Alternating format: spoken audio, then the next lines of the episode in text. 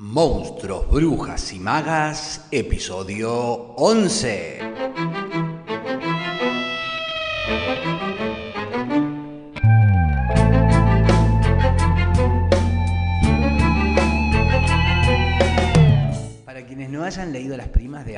Venturini, les voy a invitar encarecidamente primero que se hagan el tiempo de leer a esta joven autora que recién, como hablamos toda la semana pasada, a los 85 años recién comienza a ver que su obra es difundida. Las primas es una historia de iniciación ambientada en unos equívocos años 40, en donde se nos introduce al tortuoso mundo de una familia disfuncional de clase media baja de la ciudad de La Plata, una casa sin hombres, llena de mujeres, todas minusválidas, con alguna deformidad física o imaginaria. Y en esta novela publicada por Editorial Tusquets vamos a acompañar a la protagonista, es una, una nena de 12 años que emprende un viaje de empoderamiento, liberación, descubrimiento de su propia identidad a través del arte. Algunos temas, es la mitología del barrio, la familia, la sexualidad femenina y el ascenso social a través de la práctica de las bellas artes, aparecen puestas en escena y desmenuzadas por la voz inconfundible de la narradora. Una primera persona que contempla el mundo con una mirada salvaje, a la vez cándida y brutal, perpicaz y ensimismada, y lo narra con una prosa que pone en peligro todas las convenciones del lenguaje literario, tiene mucho humor y se encuentra esta novela a mitad de camino entre la autobiografía delirante y el ejercicio impúdico de la etnografía íntima. Las Primas consagró, como decía su autora, Aurora Venturini como una de las narradoras más interesantes de la literatura argentina contemporánea. Doy entonces paso a la voz de Mariel Percosi, quien nos leerá un fragmento de esta novela imperdible en este episodio número 11 de Monstruos, Brujas y Magas. Las primas. Primera parte. La infancia minusválida. Mi mamá era maestra de puntero, de guardapolvo blanco y muy severa, pero enseñaba bien, en una escuela suburbana donde concurrían chicos de clase media para abajo y no muy dotados. El mejor era Rubén Fiorlandi, hijo del almacenero. Mi mamá ejercitaba el puntero en la cabeza de aquellos que se hacían los graciosos y los mandaba al rincón con orejas de burro hechas de cartón colorado. Raramente un mal portado reincidía. Mi madre opinaba que la letra con sangre entra. En tercer grado la llamaban la señorita de tercero, pero estaba casada con mi papá, que la abandonó y nunca volvió a casa a cumplir obligaciones de pater familiae.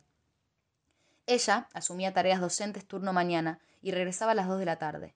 La comida ya estaba hecha, porque Rufina, la morochita que oficiaba dama de casa muy consecuente, sabía cocinar. Yo estaba harta de puchero todos los días.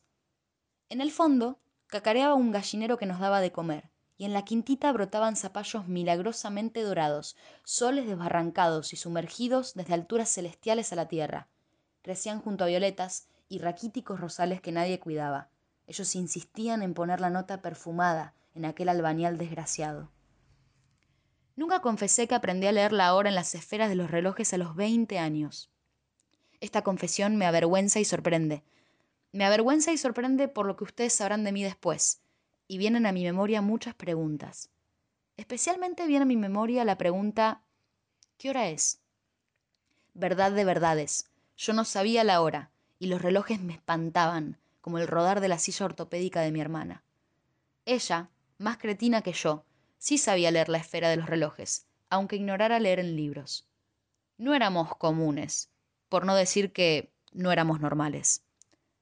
Rum, rum, rum, murmuraba Betina, mi hermana, paseando su desgracia por el jardincillo y los patios de laja.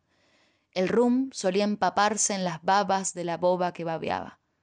Pobre Betina, error de la naturaleza. Pobre yo, también error. Y aún más mi madre, que cargaba olvido y monstruos. Pero todo pasa en este mundo inmundo. Por eso no es lógico afligirse demasiado por nada ni por nadie. A veces pienso que somos un sueño o pesadilla cumplida día a día, que en cualquier momento ya no será, ya no aparecerá en la pantalla del alma para atormentarnos.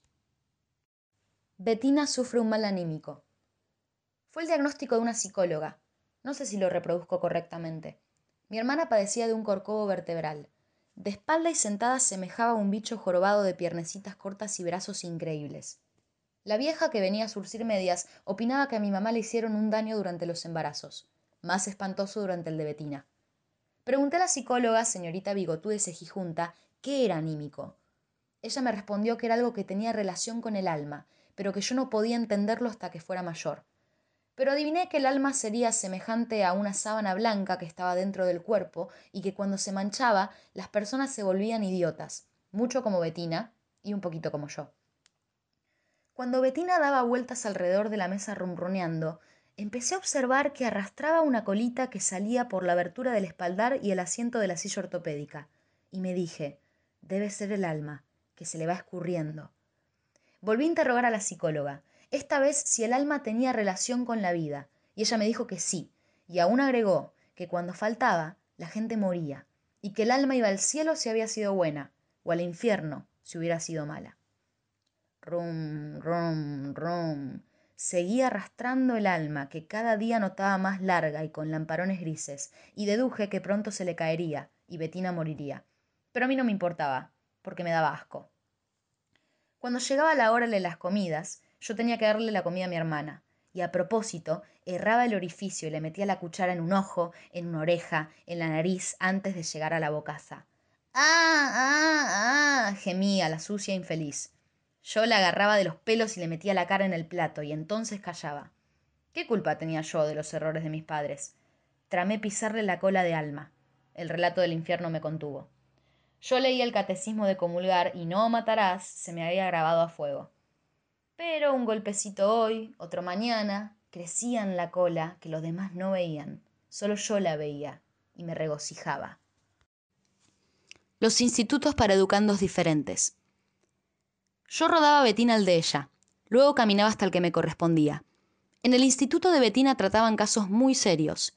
El niño chancho, trompudo, caretón y con orejillas de puerco, comía en un plato de oro y tomaba el caldo en una taza de oro. Agarraba la taza con patitas gordas y anguladas, y sorbía produciendo ruido de torrente acuoso derramándose en un pozo, y cuando comía sólido, movía las mandíbulas, las orejas, y no llegaba a morder con los colmillos, que eran muy salientes, como los de un chancho salvaje. Una vez me miró, los ojillos, dos bolitas inexpresivas perdidas entre la grasa, no obstante seguían mirándome, y le saqué la lengua. Entonces gruñó y tiró la bandeja. Vinieron los cuidadores y tuvieron que serenarlo atándolo como a un animal. ¿Qué otra cosa no era? Mientras aguardaba que terminara la clase de Betina, paseaba por los corredores de la aquelarre. Vi que entró un sacerdote acompañado del acólito. Alguien había entregado la sábana, el alma. El cura asperjaba y decía, si tienes alma, que Dios te reciba en su seno. ¿A qué o a quién se lo decía? Me aproximé y vi a una familia importante de adrogué. Vi sobre una mesa, sobre un paño de seda, un canelón. Que no era un canelón, sino algo expelido por matriz humana. De otra forma, el cura no bautizaría. Averigüé y una enfermera me contó que todos los años la pareja distinguida traía un canelón para bautizar, que el doctor le aconsejó no parir ya porque aquello no tenía remedio, y que ellos dijeron que por ser muy católicos no debían dejar de procrear. Yo, a pesar de mi minuvalía, califiqué el tema de asquerosidad, pero no podía decirlo. Esa noche no pude comer de asco.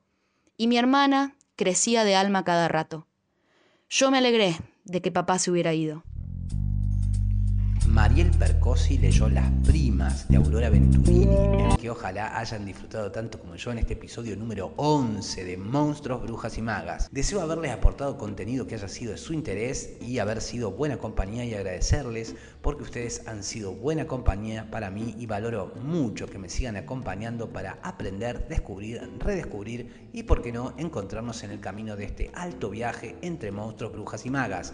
Mañana martes comenzamos a reflexionar, analizar y conversar partiendo de las malas de Camila Sosa Villada, autora cordobesa, que en esta novela da cuenta en primera persona de un relato lleno de poesía, dolor, humor, belleza en el camino que realiza la autora desde que llega a Córdoba capital para estudiar en universidad y en una noche, muerta de miedo, va al Parque Sarmiento a espiar a las travestis y encuentra ahí su primer lugar de pertenencia en el mundo. Y eso ha sido todo pues por hoy. Les deseo hagan un muy buen lunes y será hasta mañana martes entonces, pebetas, pebetes, para seguir con más monstruos, brujas y magas a las 7.30 Argentina por tu plataforma de podcast favorita.